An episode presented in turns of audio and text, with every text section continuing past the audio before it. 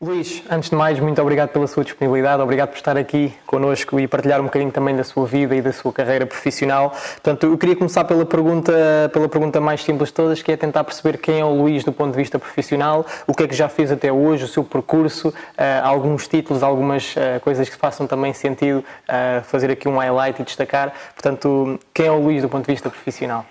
Antes de mais, obrigado pelo convite. É um Nada. prazer estar aqui a falar de futebol e e daquilo que nos apaixona. Uh, e realmente o Luís, o Luís Gonçalves, é, desde que eu me lembro, um apaixonado do futebol, porque desde criança que sempre me lembro de jogar à bola. Uh, o futebol de rua para mim ainda foi uma realidade uhum. e, e era, era das coisas que, uh, pronto, que, que, eu me recordo logo desde, desde, desde a minha infância, jogar a bola na rua com os amigos, uh, aquelas coisas de fazer os jogos de bairro contra bairro, uhum. etc, etc. Portanto, e desde muito cedo que o futebol me apaixonou, claro, por influência do meu pai, naturalmente, uh, porque o meu pai uh, levou-me a ver o primeiro jogo oficial, digamos, ao estádio, foi ao estádio do, do, do Estoril Praia. Uhum.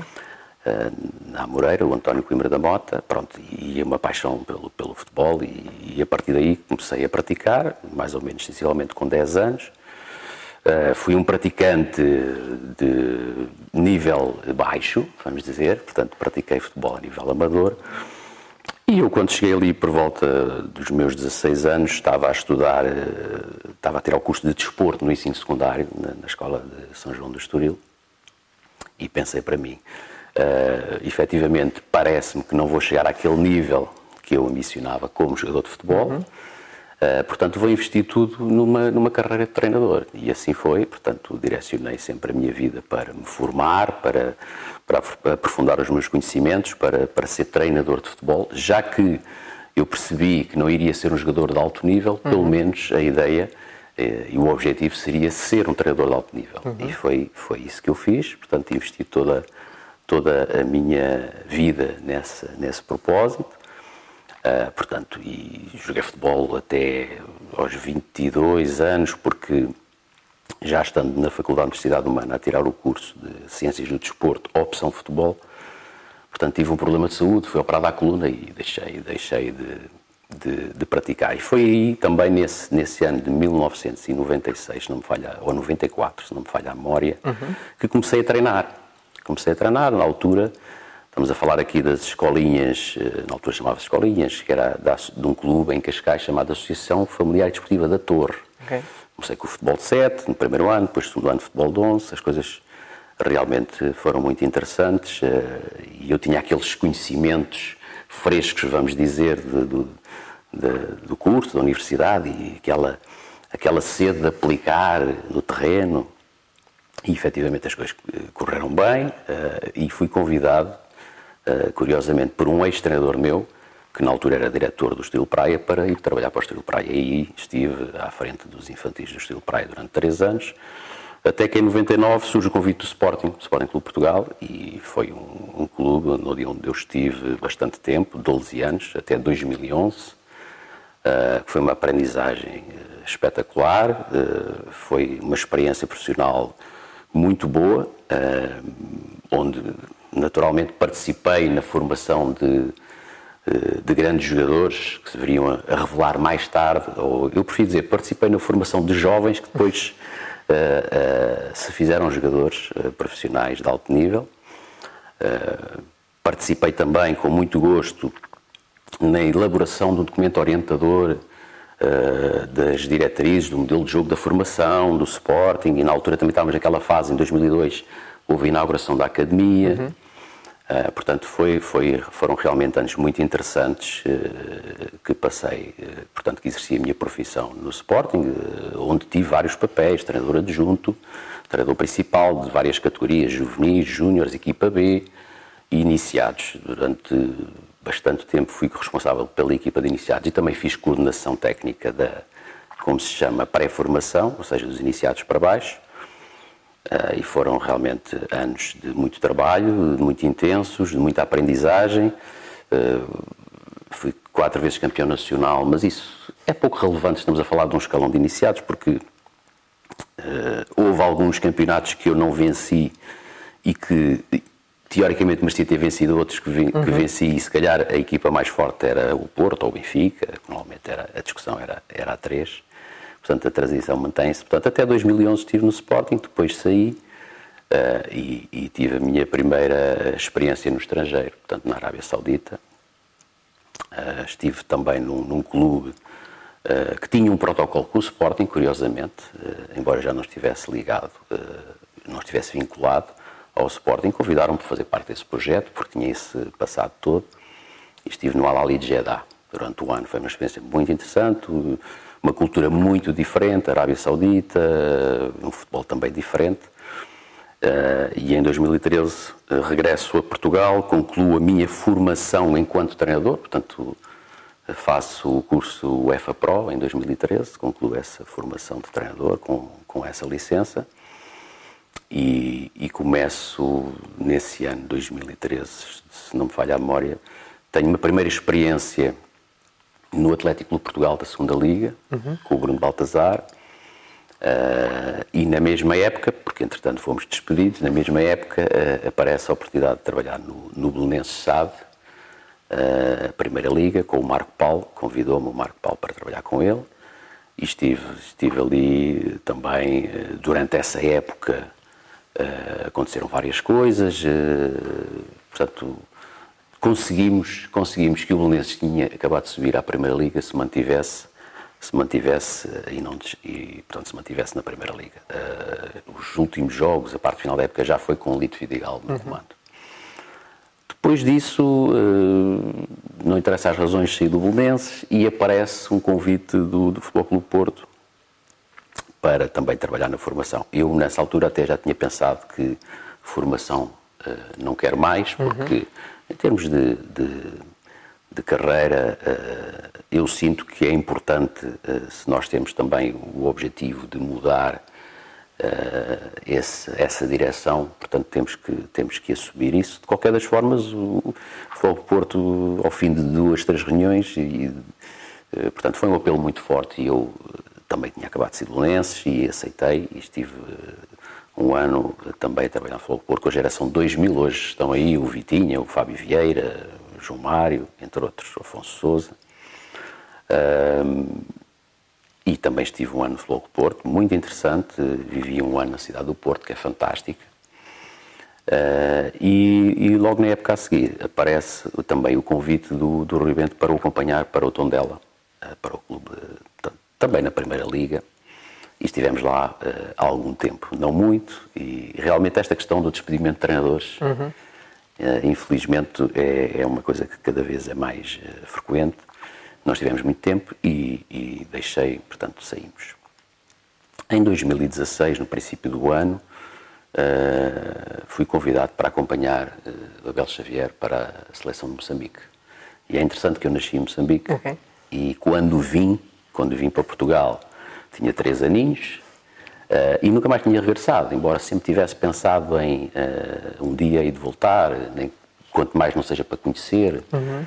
Uh, e o futebol moçambicano sempre me despertou curiosidade. E esse convite surgiu, eu aceitei na hora, não hesitei, até porque era um regresso ao meu país de origem, onde eu nasci, e, e assim foi. Estive, estive em Moçambique como selecionador adjunto entre fevereiro de 2016 e maio de 2018, Nessa altura resolvi sair e voltei para casa e aparece uma hipótese na China de trabalhar na Federação Chinesa.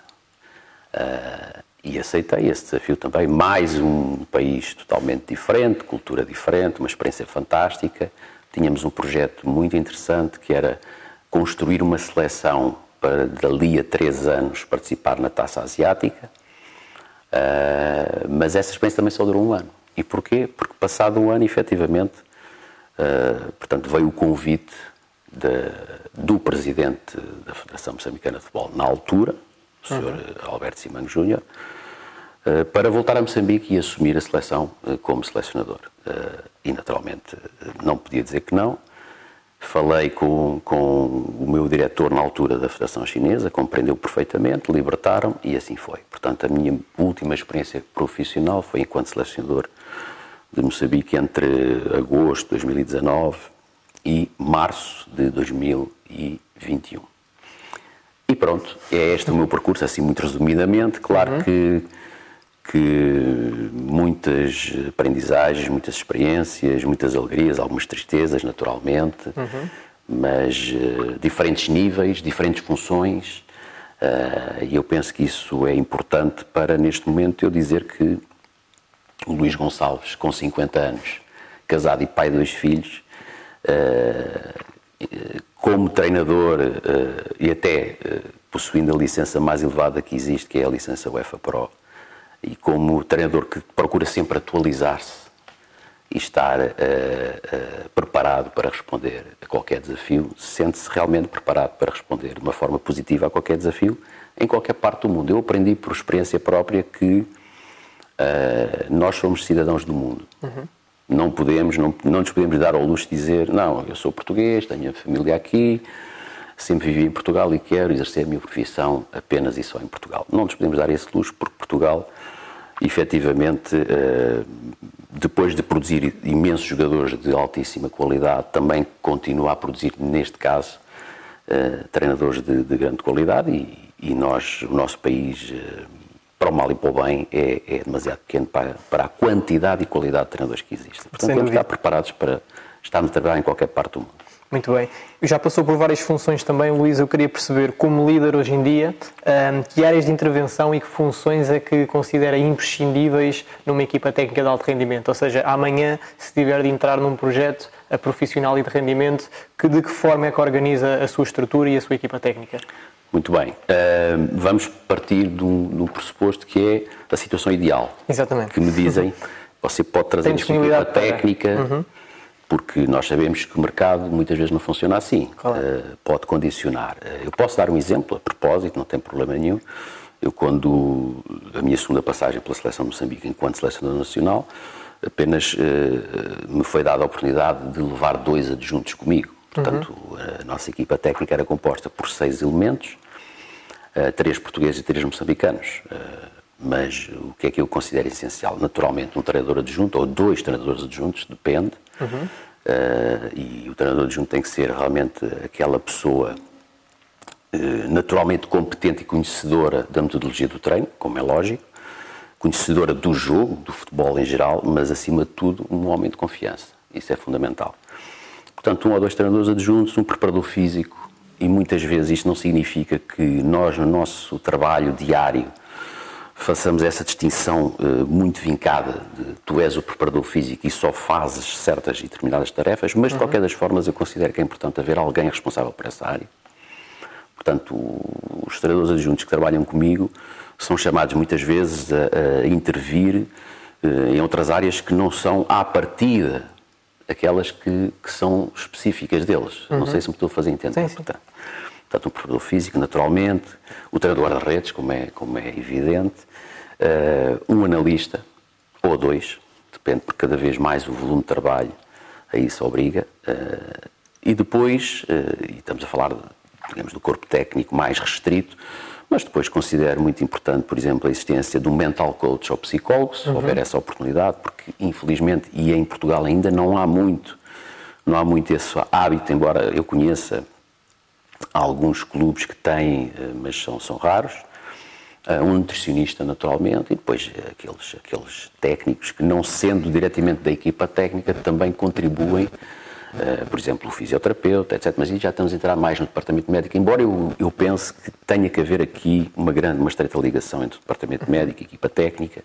o recuperador físico, a figura de recuperador físico, Uh, se, se queira chamar, mas fundamental, naturalmente, são estas figuras: é o treinador adjunto, o preparador físico, o treinador guarda-redes, o analista e o mental coach. Eu penso que, se, que será, se houver essa oportunidade, uma, uma mais-valia e tem que ser um elemento que faz parte da equipa técnica. Uhum. E tem que ser alguém que também que perceba de futebol. Quando nós dizemos que perceba de futebol é seja conhecedor uhum. minimamente de não é só do jogo, mas também da metodologia do treino, para perceber uh, como é que interagimos, uh, que caminho vamos seguir. Uh, e todas estas informações são importantes para depois na partilha. Eu, eu gosto muito do diálogo uhum. e cada treinador tem o seu estilo de liderança e mesmo não só liderança perante o grupo de jogadores, mas também perante os seus digamos, os seus colegas uh, subordinados, vamos dizer, aos seus colaboradores uhum. da equipa técnica, portanto, cada, cada treinador tem o seu estilo de liderança. Eu, pessoalmente, gosto muito de promover o diálogo, gosto de que todos deem opinião. Claro que depois há certos momentos em que uh, o preparador físico, ou o treinador guarda-redes, ou o analista tem a sua área específica e tem essa autoridade para intervir uh, nessa área específica. E hum, começando uma semana de trabalho, que informações é que precisa dessas várias áreas de intervenção para, para começar a semana e ter a certeza que está preparado para, para enfrentar os desafios? Ok. Normalmente, e vamos supor uh, uh, que houve jogo, uhum. normalmente, portanto, uh, eu gosto que todos me façam um relatório, por mais simples que seja, de avaliação do jogo. Uhum. Uma coisa escrita, Uh, depois, naturalmente, há uh, o, a informação que é trazida uh, pela avaliação do jogo, a análise do jogo da própria equipa, uhum. feita pelo analista, mas eu pessoalmente gosto de ver o jogo na íntegra. Independentemente de saber que vou receber um relatório do analista com a sua análise e também porque ele conhece a nossa metodologia de treino, o nosso modelo de jogo, etc., eu gosto de ver o jogo na íntegra. Mas esse, esse relatório que cada elemento de equipa técnica me deve dar, até pode ser uma coisa, como eu disse, muito simples, de forma escrita, porque depois uh, vai levar à promoção daquela reunião de debate e diálogo para de, partirmos para a nova semana de trabalho. Uh, claro que depois todos os relatórios que têm a ver com o controle do treino, mas eu gosto já do trabalho filtrado. Okay. É evidente, o treinador principal não tem que estar a analisar todas as fichas, todas as estatísticas, etc. É? Uhum. Portanto, é essa pessoa, neste caso o preparador físico ou o fisiologista do treino, depende da, denominação, portanto, tem que filtrar esse trabalho e, dar essa informação. Porque esse, essas informações que são fundamentais nós termos para percebermos como é que a equipa está, como é que os jogadores estão. Claro, depois temos que ter informação do departamento médico, como é que estão os jogadores, se há lesões, se não há lesões, se há queixas, mais ou menos queixas, dependendo do, do treino e do tipo de treino que tivemos, ou do, do jogo, uh, etc. Portanto, acima de tudo, no princípio da semana eu tenho que ter análise do jogo uhum. e análise da equipa de uma forma geral e jogadores, naturalmente. E aí podemos socorrer-nos a estes, estes relatórios que existem e que são gerados muitas vezes até de uma forma uhum. automática, mas depois tem que haver a filtragem por parte do, do preparador físico e fisiologista. Muito bem. E em termos de. Hoje em dia sabemos que pronto, as tendências tecnológicas também fazem parte de, daquilo que é o dia a dia do treinador. Uh, isto evolui de uma forma também alucinante hoje em dia. Muito Eu queria rápido. perguntar portanto, quais são as tendências e tecnologias que o Luís acredita que de uma forma muito em breve podem, podem vir a influenciar o trabalho dos treinadores e das equipas técnicas no futebol. Eu acho que já estão a influenciar muito. grandemente, não é? Uhum.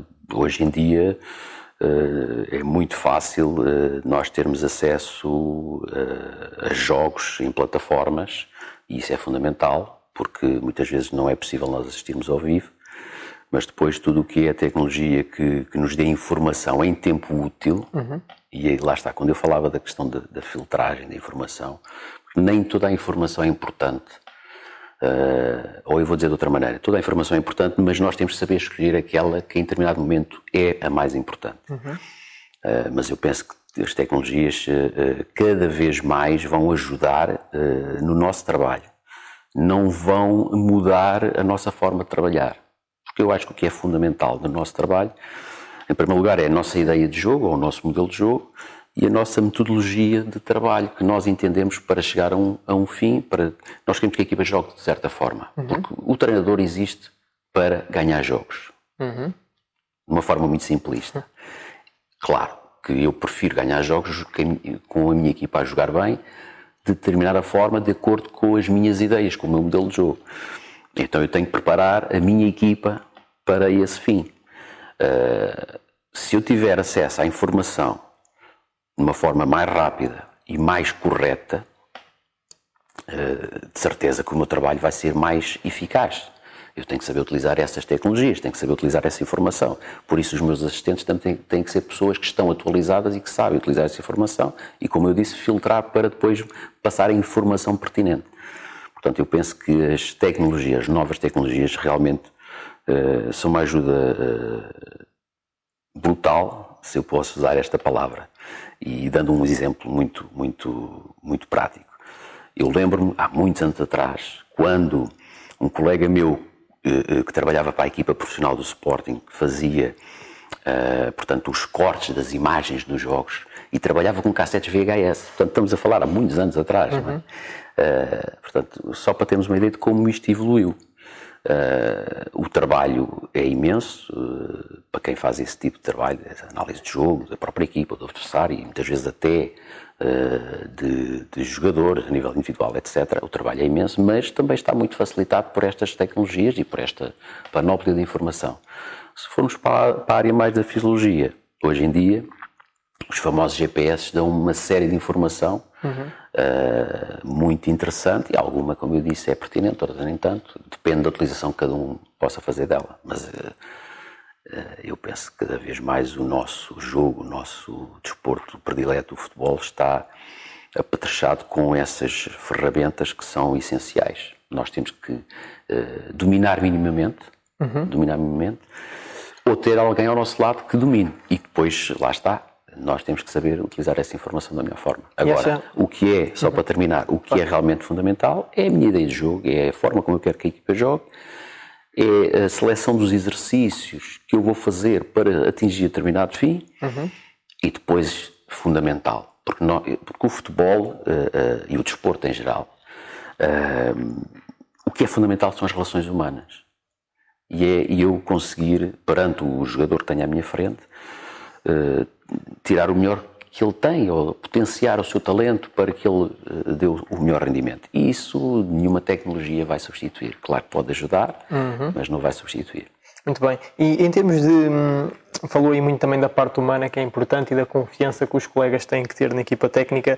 Eu, hoje em dia, se o Luís amanhã tivesse que escolher, e com certeza que tem isto também muito bem pensado, como é que faria a, hum, a seleção destes recursos humanos que vão consigo? Portanto, é uma seleção baseada na experiência que já tem, uma seleção baseada também em alguma, em alguma, de algum conhecimento de outras pessoas, está aberto, por exemplo, a incluir novas pessoas dentro da estrutura. Como é que faz esta, esta gestão de, porque claramente que o mercado, como disse bem, produz muito talento, não é? Produz muitas pessoas com capacidades. Portanto, como é que nós, treinadores principais, e como é que nós fazemos esta gestão de quando e como a selecionar claro. as pessoas? Mais uma vez, pode haver uma situação ideal ou não, uhum. uh, mas eh, eu posso também, não tenho problema nenhum em partilhar isso. Eu, quando fui para a China, uh, a pessoa que, que me, me abriu a porta, vamos dizer assim, disse-me assim: Olha, só pode levar um adjunto uh, e o treinador guarda-redes. Eu gostava que escolhesses entre estes que eu tenho aqui. Ok. Pronto. Isto é uma situação particular, mas acontece. Sim, o mercado é isso. Uh, e a seleção passou por. Eu estou a dar este exemplo, depois já vou, já vou uhum. responder. Uhum. Uh, a seleção passou por, naturalmente, uh, conhecer o melhor possível aquelas pessoas que me estavam a ser apresentadas.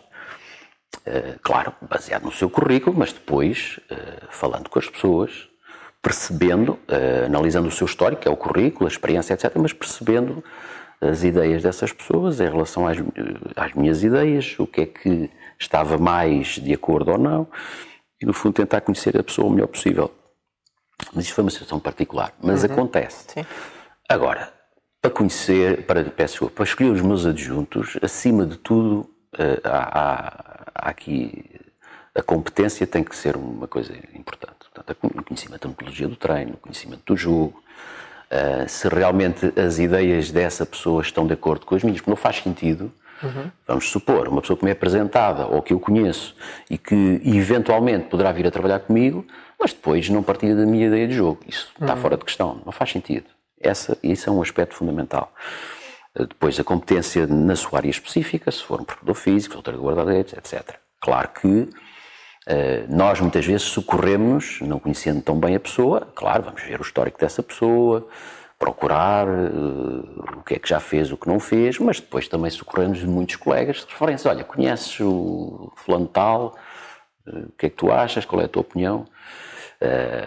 e isso também é importante, mas eu valorizo muito, muito, muito é a questão da lealdade e da confiança.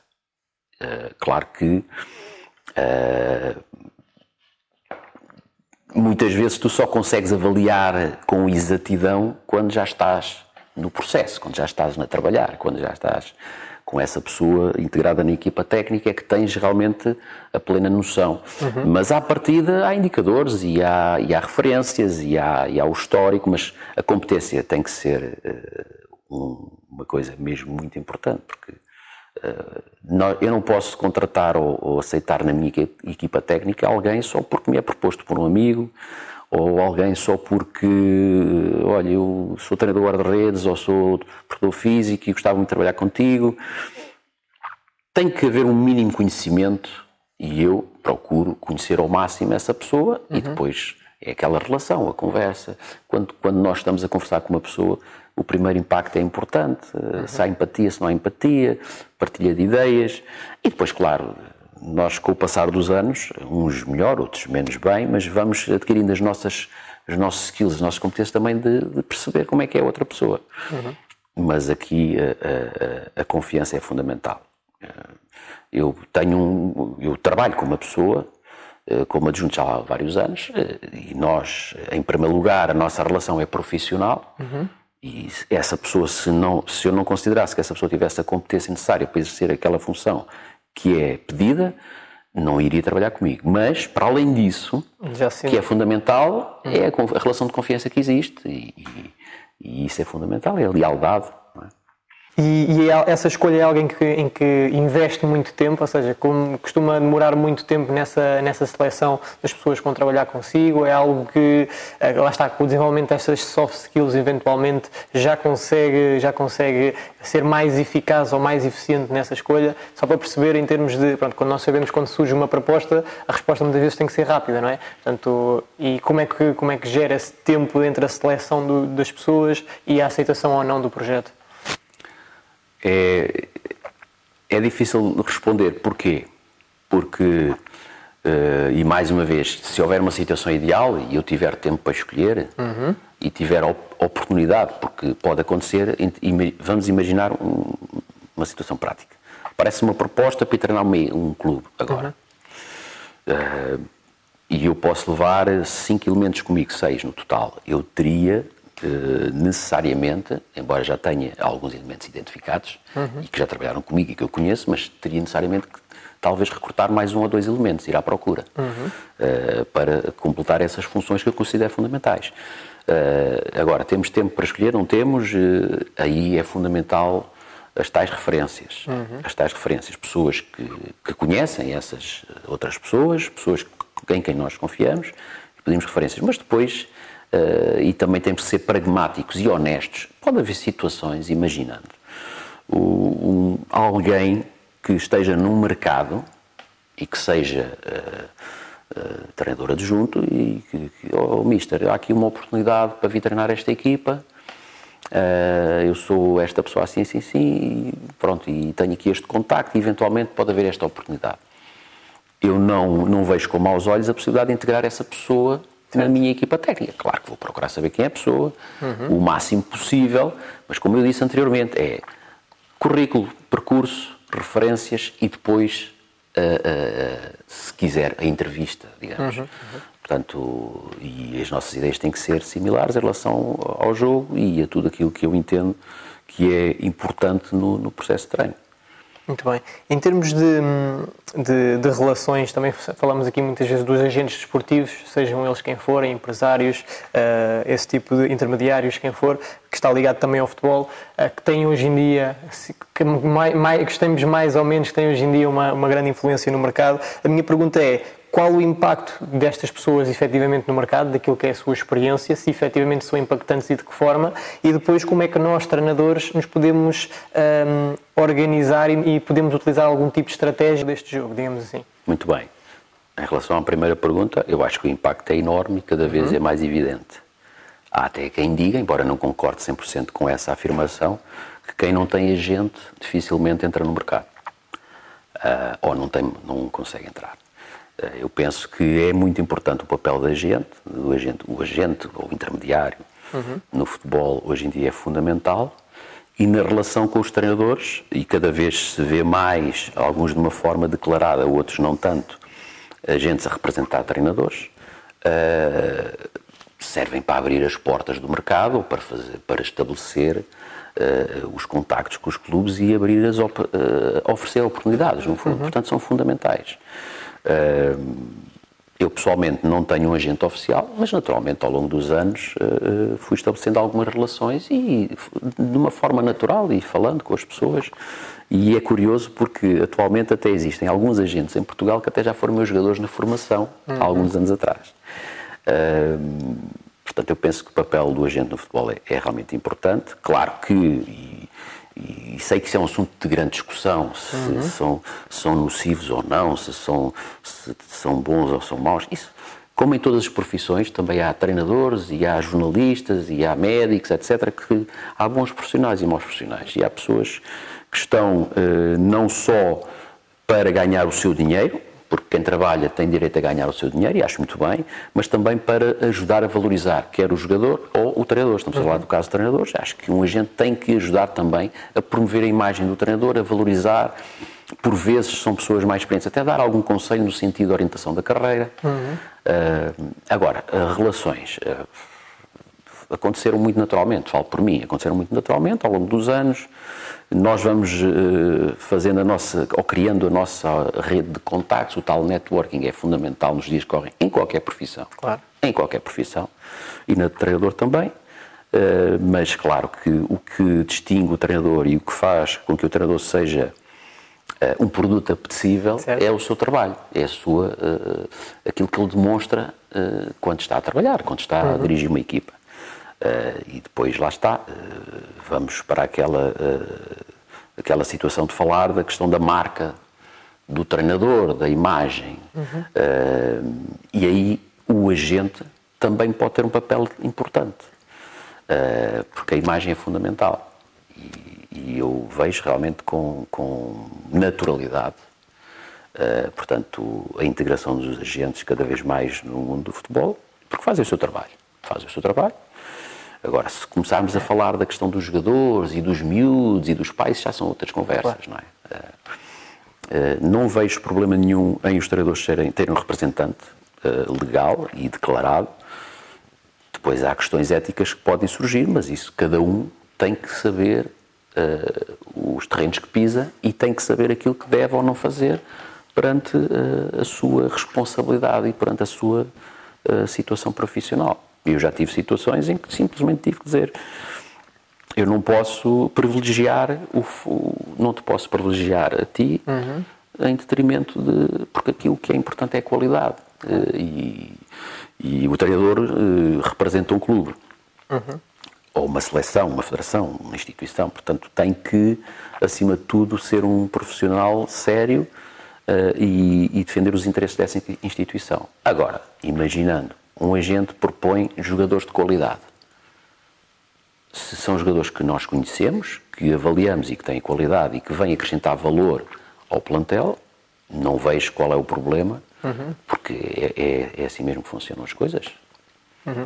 Hoje em dia também já assistimos aqui a um crescimento daquilo que é, que é a classe dos diretores esportivos, das pessoas que estão à frente dos clubes, das administrações e, e, também já se vê um bocadinho aqui os clubes com mais preocupação nas pessoas que contratam. E nesta fase em específica agora de, de novos projetos, uh, já surgem aquelas reuniões, tentar perceber se este treinador tem o perfil ou não, uh, tanto, tanto pessoal como desportivo para aquele projeto. A minha pergunta é neste tipo de reuniões uh, em, que nós, em que nos são apresentados os projetos e em que são apresentados eventualmente também os objetivos do clube para aquela época desportiva, em que é que o Luís foca durante aquela reunião, o que é que procura saber para depois poder decidir em conformidade e ter a certeza que teve, teve uma decisão uh, que faça sentido, para, tanto para, para si como também para o clube?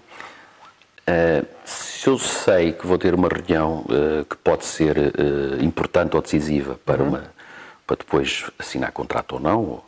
Antes de mais, eu tenho que, acima de tudo, informar o mais possível sobre a realidade daquele clube. Uhum. Conhecer não só a equipa, como é lógico, que está, não uhum. significa que depois não possa haver alterações na sua Constituição, obviamente, mas conhecer a equipa uh, e conhecer o clube. Uh, em termos, uh, as questões culturais são fundamentais, são fundamentais, o projeto do clube, portanto, conhecer ao máximo, imaginando que é no estrangeiro, conhecer o país minimamente, perceber a cultura do país minimamente. E depois, dentro da cultura de um determinado país, também existe a cultura própria de cada clube uhum. e de cada região, porque às vezes há clubes que até representam regiões. Certo. Portanto, preparar-me ao máximo no sentido de conhecer uh, esses aspectos para que depois, na, na dita reunião, se esses assuntos uh, vierem à baila, uhum. nós estamos preparados para, para argumentar, para responder, para, para demonstrar também o nosso conhecimento. Isso é uhum. fundamental. Para mim, é também perceber qual é o projeto do clube, qual é a intenção, uh, o projeto. e também posso dar um exemplo muito concreto. Eu, quando, quando fui, quando em 2019 assumi o cargo de selecionador nacional de Moçambique, foi-me apresentado um projeto que era de médio e longo prazo. Uhum. E a minha intervenção não era só, não era para ser só na equipa principal, na seleção A, mas também para, uh, uh, para as equipas mais jovens, seleções jovens. E, e, a ideia era desenvolver um trabalho que, que, que, fizesse com que a Federação fosse realmente o motor de uhum. desenvolvimento uhum. do futebol no país. Uhum. Portanto, era uma coisa muito abrangente. Claro que, em primeiro lugar, eu era o selecionador nacional, responsável pela equipa, e os resultados são importantes, sem claro. dúvida. Mas isto para dizer o quê? Que o projeto que me foi apresentado, que depois a mãe mudou, porque também mudou a direção, não interessa agora, mas pronto, o projeto que foi apresentado foi realmente muito importante para a minha decisão. Certo. Portanto, o projeto do clube, da seleção, do que seja, da federação, é realmente importante. Eu tenho que saber qual, quais são as ideias daqueles dirigentes, o que é que eles pretendem, não é? Querem contratar-me para, que, para ser campeão? Querem contratar-me apenas para garantir, garantir a manutenção? Ou então, eh, para além de ser o treinador da equipa principal, também estender a minha, o meu raio de ação para o futebol formação? Eh, é um clube que precisa de vender eh, jogadores, tem potenciais jovens para vender? ou é um clube que não tem problemas e é comprador e quer ter os jogadores mais experientes e mais, com mais qualidade etc. Uhum. Portanto, isto é tudo muito importante perceber, no fundo, qual é o projeto uh, e qual é a intenção de quem quer contratar. Isso é fundamental. E claro, têm que ser as perguntas que nós temos que fazer e as pessoas têm que nos dizer uhum. quando não nos apresentam logo à partida, e isso acontece normalmente. Nós queremos isto porque eh, ou queremos contratá-lo assim, porque tem este perfil, eh, enquadra-se nas nossas ideias. Eh, nós temos este projeto há 2, 5, 10 anos, ou é só para a próxima época temos de ser campeões. Uhum. Uh, portanto, isto decorre naturalmente o diálogo, mas acima de tudo temos de estar preparados e conhecer o melhor possível a realidade daquele clube, a cultura do país, se formos para o estrangeiro, ou daquela região, e depois perceber quais são os projetos ou os objetivos que as pessoas que nos querem contratar têm. Isso é fundamental. E de quem então, eu vou fazer aqui uma pergunta um bocadinho, uh, se calhar é difícil responder, mas de quem é a responsabilidade? Imagino que, que apresenta um projeto com o qual o Luís até acredita que, ok, é possível, mas com os recursos que me estão a apresentar, pá, vai ser muito difícil, ou vai ser mesmo complicado. Ou seja, quem é que depois é, é a responsabilidade caso o Luís aceite? É sua ou é do próprio clube que Sim, percebeu que mesmo a pergunta, assim... Percebo uhum. a pergunta. Em primeiro lugar, eu tenho que dizer, uhum, certo. amigos, vocês, o que vocês estão a pedir na minha perspectiva, não vai ser possível com estes recursos. Okay. Se querem atingir esse, esses desidratos, tem que ser com mais isto e mais isto, mais aquilo. Se ainda assim, ah não, nós só podemos oferecer isto, é isto que temos, são estas condições que temos, e, e eu aceitar, eu já sei ao que vou. Portanto, uhum. aí é um risco que eu corro, uhum. não é? E acha que os treinadores veem as coisas dessa forma, ou muitos deles, se calhar, pela necessidade de eventualmente estar empregados ou pela necessidade de Também. estar presentes, se calhar às vezes, uh, mesmo sabendo que se calhar é algo que está acima da, da possibilidade, acabam por aceitar. Em primeiro lugar, nós não adivinhamos o futuro. Claro. Em segundo lugar, um treinador é um insatisfeito por natureza uhum. e é um sonhador por natureza. Portanto, eu, eu pessoalmente sou sonhador, apesar de já ter 50 anos, também não sou assim muito velho, mas considero-me ainda sonhador e sou ambicioso. Uh, nós temos que ver e avaliar a realidade, mas muitas vezes acontece isso que disse, que é uh, por necessidade de trabalho, porque é importante, é importante as pessoas trabalharem, é importante estar no ativo. Uhum. Uh, não é aceitar qualquer coisa, claro. é perceber realmente o projeto, perceber se temos condições para atingir aquilo que nos pedem Mas uh, também acredito que muitas vezes os treinadores aceitem, uh, uh, à partida sabendo que vai ser difícil, mas depois têm aquela ambição, têm aquele sonho e têm a confiança própria de que são capazes de fazer algo mais, uhum. mesmo com poucos recursos. E isso o treinador português é exemplar, penso eu. Uh, pelo menos aquilo que tenho visto e até aquilo que tenho vivenciado, o treinador português muitas vezes consegue fazer muito com pouco. Uhum. E quando eu digo treinador português, não significa que sejamos todos iguais, evidentemente, mas pronto, há, há aqui um padrão, vamos uhum. dizer. Uh, portanto, é uma mistura das, das várias razões. Uhum. O, o, facto de a necessidade de estar no ativo é fundamental, é fundamental, uh, e eu não tenho problemas em o dizer, eu estou parado já há um ano. Uhum. Uh, nunca na minha carreira, e trabalhei em diferentes níveis e, e, em diferentes funções, tive tanto tempo parado. Portanto, nós queremos trabalhar, nós gostamos do treino. Eu sinto uma falta enorme de, de, estar no treino, de preparar a equipa, da competição. Uhum. agora, também não podemos aceitar qualquer coisa que apareça, vamos dizer assim, de uma forma muito simples. Não, mas depois há esta questão. às vezes acontece isso. Epá, se calhar eu preciso de mais isto para atingir aquilo que me pedem, mas ainda assim eu vou arriscar porque acredito na minha uhum. capacidade, acredito que. E efetivamente isso é bom que seja assim, porque se isto fosse uma situação só de causa e efeito, tipo matemática, uhum. então, quer dizer, também perdi um bocado a graça, não é? Esse é o desafio, por isso é que nós vemos equipas com, às vezes, poucos recursos atingirem grandes objetivos e superarem outras que têm tudo, uhum. e isso, na minha opinião, é a beleza do futebol também. Concordo. Uh, muito bem. Como é que, agora, como disse bem, está parado há algum tempo, portanto, nós consideramos isto aqui uma fase de transição entre projetos. Sim. Um, o que é que faz? Ou seja, o que, que, tipo de. Como é que investe o seu tempo, a sua energia? Uh, o que é que tem feito? Procura estar atualizado? Procura ver? Claro. Queria perceber um bocadinho como é que muito o Luís, bem. neste período, uh, o que é que tem feito para Há uma preparar? palavra que tem que estar sempre presente na nossa vida, independentemente da idade que tenhamos, que é aprender. E uhum. é o que eu procuro fazer: é aprender atualizar-me. Naturalmente que vejo muitos jogos e vejo jogos que não tinha oportunidade de ver quando estava no ativo, porque uhum. quando estamos no ativo estamos muito focados naquilo que é nosso, uhum. os nossos adversários, os nossos jogos, o nosso processo de treino, etc, etc. Tento ver e acompanhar uh, naturalmente outros campeonatos que não conheço tão bem. Uh, leio bastante, uh, tenho tido algumas colaborações aqui e ali na televisão ou na rádio quando me convidam, com todo o gosto, uh, mas acima de tudo é procurar estar uh, e, uh, e, procurar e procurar novos projetos, que isso uhum. faz parte do nosso trabalho também. Claro. mas estar atualizado é fundamental.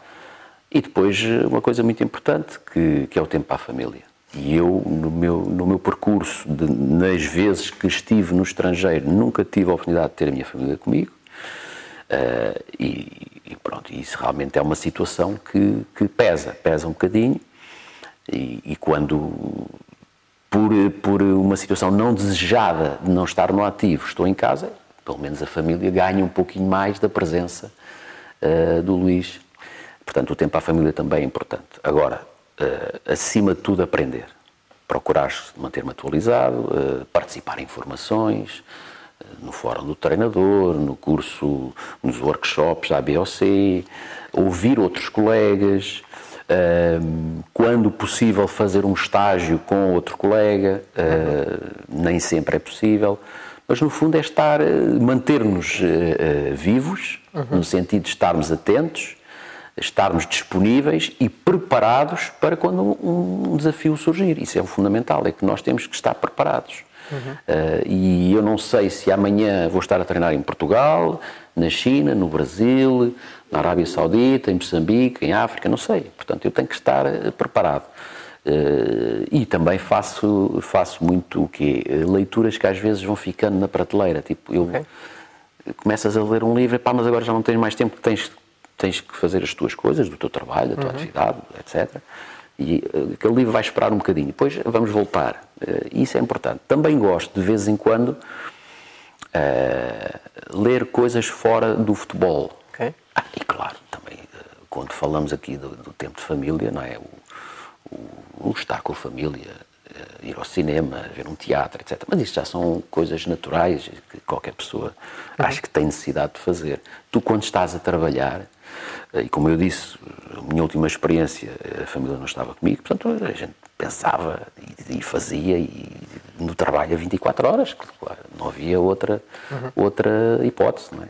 E faz essa hum, gestão sozinho, ou seja, preocupa-se essencialmente consigo e com o seu trabalho e com essa sua preparação, ou procura também com essas pessoas que são da sua confiança, também. confiança, perdão, estarem constantemente também em ligação? Também, e... também, uhum. também, claro que sim. Uh, sem, sem querer estar a amassar, vamos uhum. dizer, porque já basta para eles aturarem, entre aspas, o líder, uh, quando estamos no no ativo, todos os dias e a toda a hora, mas sim, claro, eh, regularmente. Aliás, a pessoa, o meu adjunto principal, vamos dizer assim, eu falo com ele todos os dias. E, uhum.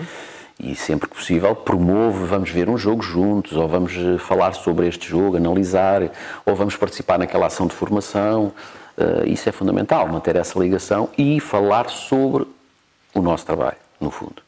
Muito bem. E qual foi a melhor coisa, ou assim a coisa mais impactante que alguém já fez por si no futebol? Já tem, como disse, também muitos anos de carreira, portanto começar em 93, 94, eu acredito que tenha conhecido muito boas pessoas. Sim, uh, e, portanto, e portanto queria perceber um bocadinho isto, porque como nós sabemos não fazemos nada sozinhos. Ah, Sim. Uh, portanto, qual foi assim a coisa mais impactante e que realmente hoje ainda se lembra que alguém fez por si no futebol? Foram várias, eh, uhum. acredito que foram várias e tenho muitas boas experiências, uh, também algumas menos boas, mas isso faz parte do processo, como se costuma dizer. Mas estando aqui a dar volta à cabeça em relação a essa pergunta, e até pelo significado que ela teve, eu posso uhum. dizer que o, o presidente Simango, na altura era presidente da Federação Moçambicana de Futebol, que me ligou para a China e, e, confiou em mim e acreditou na minha pessoa e no meu trabalho e, e convidou-me para, para assumir a seleção. Acho que isso foi realmente impactante. Agora, tive muitas situações ao longo de, de, deste meu percurso que ainda, ainda vai a um quarto, não sei, meio, um quarto, não sei. Ah, mas, uh, e felizmente, são sempre situações em que as pessoas se preocupam umas com as outras. Uh, e lá está, aqui há pouco falámos dos agentes e do networking. Uh, mas as coisas foram acontecer naturalmente. Um colega que foi, que foi teu colega de equipa no futebol, foi teu uhum. uh, colega enquanto jogador, ou que foi colega de escola, de faculdade, e, pá, há aqui uma oportunidade, estás interessado. depois, felizmente, eu posso dizer que não tive assim situações que diga, pá, tive grandes dificuldades grandes problemas, não, felizmente eh, sempre eh, onde estive eh, criei muitos amigos, excelente ambiente, pessoas de trabalho, cada um a remar sempre para o mesmo lado atingir os seus objetivos. Às vezes não foi possível atingir objetivos para a ciência, mas continuamos amigos como dantes e não, não, mas penso que talvez essa tenha sido digamos, porque também está mais, é mais recente. Exatamente, muito bem. E hum, qual é o contributo então? Falamos aí também muito daquela questão da diferença, eventualmente, ou das, os, os impactos de, daquilo que é o ensino mais formal, o ensino mais informal, mais uhum. prático, uhum. e fala-se muito disto hoje em dia, até com aquela questão de os ex-jogadores terem a oportunidade, pronto, Sim. tudo isto. Queria perguntar, na sua opinião, Luís, ou seja, se tivéssemos que pesar aqui de um lado ou de outro, como é que as duas coisas, o ensino mais formal e o ensino mais prático, se, se se interligam e, e, qual é que é a sua opinião sobre esta, sobre esta questão de preparação depois para aquilo que é realmente importante, que é para o contexto. Certo. Primeira questão, e a frase sábia que o saber não ocupa lugar, uhum. para mim é uma verdade. Independentemente se eu procuro esse conhecimento numa primeira fase de uma forma mais académica, ou mais teórica, ou que seja. Agora, o, nós realmente só conhecemos as coisas e só temos o conhecimento verdadeiro quando experimentamos. Uhum. É a minha opinião e é aquilo que eu tenho vivido. Se eu tiver um suporte teórico que ajude, uhum. porque a, a, velha discussão, o que é que aparece primeiro, é prática ou teoria? Uhum. Não é? Eu acho que eh, uma coisa também eh, leva à outra e estão as duas interligadas. Eu acho não consigo entender as duas coisas eh, separadas. Uhum. E acho que não faz muito sentido esta esta o, o treinador que foi jogador e o treinador que não foi jogador profissional, mas foi jogador. Uhum. Eu fui jogador enquanto pude, uhum. até, até a minha saúde deixar. Um, e o que é facto é que hoje em dia eu não acredito que haja um treinador de, de alto nível, independentemente de ter sido profissional enquanto praticante, uhum. uh, que não se prepare para ser treinador. Uhum. Ou seja, uh, uh, explicando melhor, a teoria e a prática têm que andar de mão dada sempre. Uhum. Ok? Agora, quando tu realmente aprendes, é quando estás a fazer, é quando estás no treino, é quando estás com as mãos na massa, vamos dizer. Claro que se tu tiveres à partida um suporte teórico que até às vezes te diga assim, olha, aquilo que eu aprendi lá atrás, nos bancos da faculdade ou o que seja, não é nada daquilo, porque aqui é diferente. Ou então, aquilo que eu aprendi lá atrás vem confirmar aquilo que está a acontecer. Uhum. Ou aquilo que eu aprendi lá atrás vem me ajudar a tomar certas e determinadas decisões. E o saber não ocupa lugar, portanto, não vejo uh, mal nenhum. Portanto, seja na via académica, seja nos cursos proporcionados pela Federação ou pela UEFA ou o que seja, eh, ou nos workshops, nos seminários, etc. Eh, falar de futebol, analisar, recorrer, recorrer a pessoas que têm uma, uma vasta experiência e que partilham a sua experiência, e aí é fundamental nós termos essa capacidade de partilhar, uhum. e aí lá está, o treinador português também deu passos muito importantes nesse sentido. Eu, quando comecei, era raro ver esta partilha que existe hoje em dia. Era raro. E hoje qualquer treinador não tem problemas em partilhar. Digo de uma forma genérica. Eh, portanto, eu penso que a teoria e a prática têm andado sempre de mãos dadas. Claro que é no terreno é que nós uh, aprendemos a sério, vamos dizer assim. E sendo então a Footstage aqui uma plataforma que coloca os treinadores em contacto direto uns com os outros e com o contexto profissional, que influência então acha que nós podemos ter neste suporte de, de tanto dos aspirantes como aquelas pessoas que já estão dentro do contexto profissional? Eu acho que toda, acho que para já são, são uma, um, vamos dizer, um projeto inovador. Uhum. Eh, porque realmente aquilo que conheço eh, vocês conseguem dinamizar muita gente e proporcionar a muitas pessoas que estão eh, que são aspirantes a treinadores ou que estão em início de carreira a terem um contacto mais direto com pessoas eh, que já estão a meio de carreira e que são mais experientes e que já têm outro tipo de vivência e isso é fundamental. Eu quando comecei não tinha não tinha acesso a essa possibilidade, não tive essa possibilidade, não tive acesso a isso e tinha que procurar de outra forma e, e hoje em dia, uh, portanto, é importante haver este tipo de, de, projetos e vocês acho que são pioneiros e parabéns por isso, porque realmente proporcionam essa possibilidade a esses, a esses novos treinadores que querem ter acesso a, a, pessoas mais experientes e que possam partilhar conhecimento. No fundo, é isso que se trata: é uhum. partilhar experiência e conhecimento e depois uma coisa leva à outra. O abrir de portas também acontece por via disso. Eu, no meu caso, posso dizer uh, o acesso ao conhecimento e essas pessoas fazia-se muito porque um amigo conhecia alguém ou porque eu próprio uh, vencia a minha timidez e ia falar, olha, eu sou o Luís, eu estou aqui a começar, gostava de ser treinador, posso assistir ao seu treino, pronto. Uhum. E depois havia mais ou menos receptividade do outro lado. Uh, posso dizer que, por exemplo, aprendi muito uh, nos cursos de treinadores e não tanto, não tanto, não estou a menosprezar, não tanto nas aulas, vamos dizer, mas na partilha, nos intervalos, uhum. naqueles momentos em que estás a falar com outros colegas, uh, e felizmente o treinadores, uh, tu tens colegas que estão a trabalhar em Portugal, outros estão fora, uns estão a trabalhar na formação, outros no alto nível, uhum. uh, profissional, etc, etc. Portanto, com muitas experiências, muitas vivências, diferentes idades.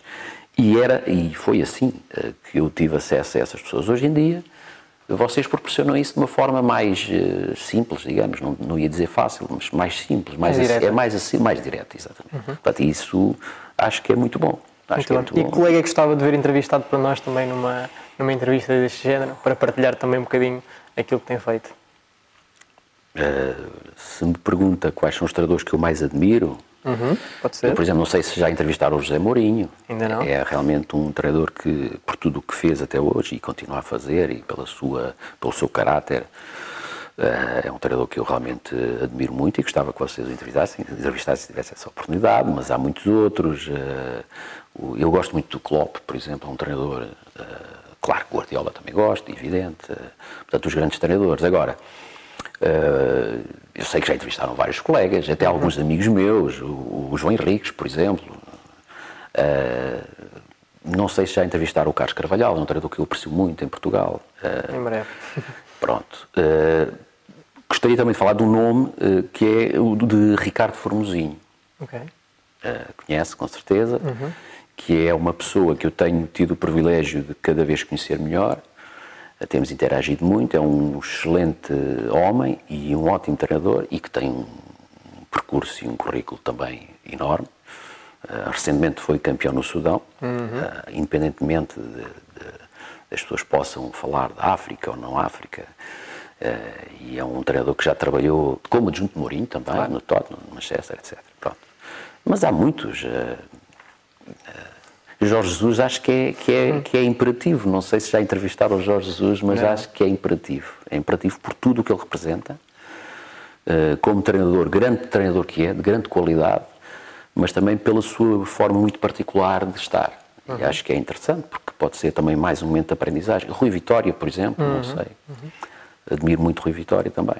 Portanto, há vários, já vários. Quer dizer, felizmente, eh, eu ia dizer Luís Gonçalves, mas já estamos aqui, portanto, não, mas felizmente eh, tenho tido o privilégio de, de ver muitos colegas alguns deles amigos e que em determinados momentos da nossa vida até fizemos algum percurso juntos e que estão bem e estão a, estão a singrar e estão a, a levar, a elevar o nome eh, uhum. uh, do treinador português. Isso é bom, porque também abre portas aos outros treinadores portugueses mais jovens. Exatamente. E onde é que o Luís se vê daqui a cinco anos?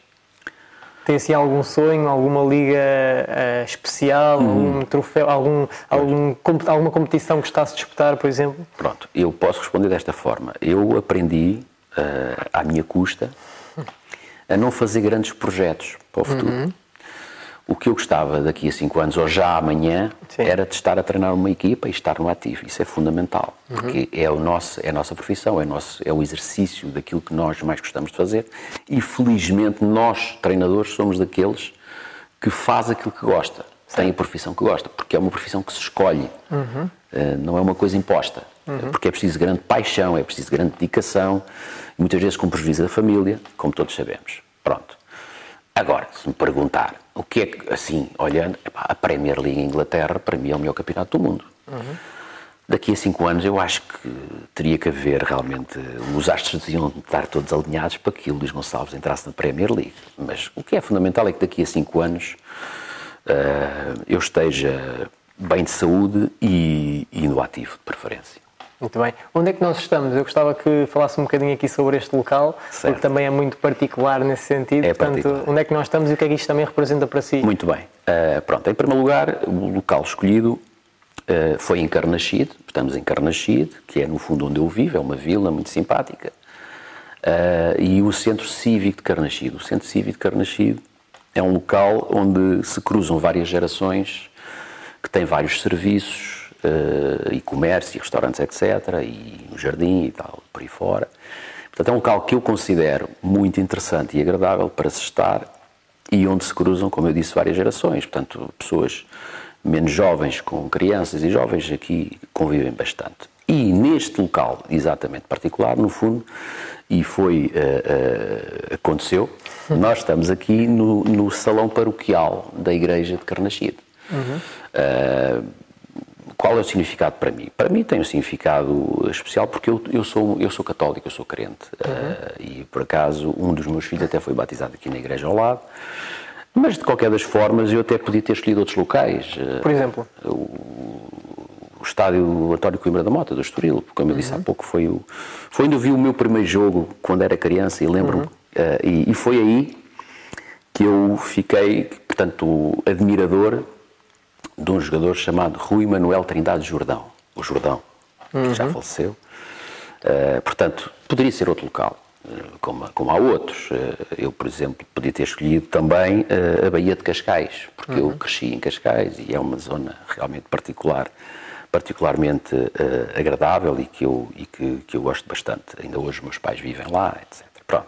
Mas aqui este local é realmente um local muito interessante, por isto tudo que eu já expliquei, e acho que que é das coisas boas que, que esta terra uh, tem, é este centro cívico e esta, E sem dúvida, muito simpático, sem dúvida. E hum, queria fazer-lhe mais uma pergunta. Um, há muita gente, como é óbvio, a querer fazer disto a sua vida e a querer, e a querer ser treinador de futebol. Eu tenho duas questões que eu acho que são importantes uh, esclarecer. Ou seja, primeira, o que é que o público em geral não vê e que só os treinadores é que sentem? Porque com certeza que haverá aqui alguma, algum caráter também emotivo e eh, associado à profissão. E depois uma última mensagem que possa dar também às pessoas que querem fazer disto vida e que lutam todos os dias para e investem na sua carreira. O que é que lhes podemos dizer neste momento? Uma palavra de conforto, uma palavra de, de, de, de, seguimento para aquilo uhum. que estão a fazer?